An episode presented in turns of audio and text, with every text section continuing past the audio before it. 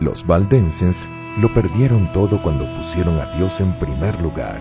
Aún así, no se rindieron. ¿Cómo puede su ejemplo ayudarnos a poner a Dios en primer lugar hoy? En el siglo XII la Iglesia Católica Romana prohibió que la gente normal leyera y entendiera la Biblia.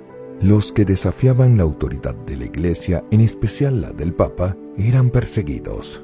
El papado se convirtió en la bestia apocalíptica descrita en la Biblia. Durante este periodo oscuro de la historia de la humanidad, Pedro Baldo renunció a su riqueza para ayudar a los necesitados. El movimiento valdense comenzó en Francia cuando algunos predicadores laicos abandonaron voluntariamente la prosperidad mundana para vivir una estricta devoción a la Biblia.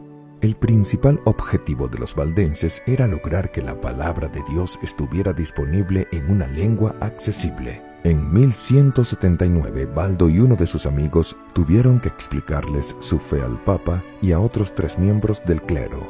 Los resultados de la reunión no fueron precisos, pero las ideas de Baldo fueron condenadas en el mismo año durante el tercer concilio de Letrán. Baldo y sus seguidores crearon un sistema en el que iban en secreto de pueblo en pueblo, hacían reuniones con pequeños grupos de valdenses en los que confesaban sus pecados y celebraban servicios de adoración. Los predicadores valdenses eran conocidos como barbas. Se suponía que cada grupo debía albergar algún barba y ayudarlo en secreto a organizar el próximo viaje a la siguiente ciudad. Los valdenses perdieron sus posiciones en la sociedad y finalmente tuvieron que escapar a las colinas y cuevas. Siguieron poniendo a Dios en primer lugar y enseñando las escrituras a todos los que pasaban por su camino.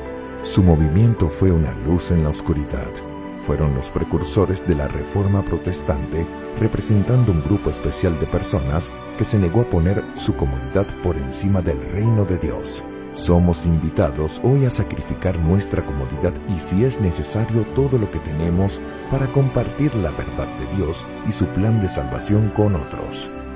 Los valdenses pusieron a Dios en primer lugar, incluso cuando les costó todo. Su valentía nos inspira hoy Jesús renunció a todo para redimirnos y su amor nos inspira a poner su reino en primer lugar de nuestras vidas.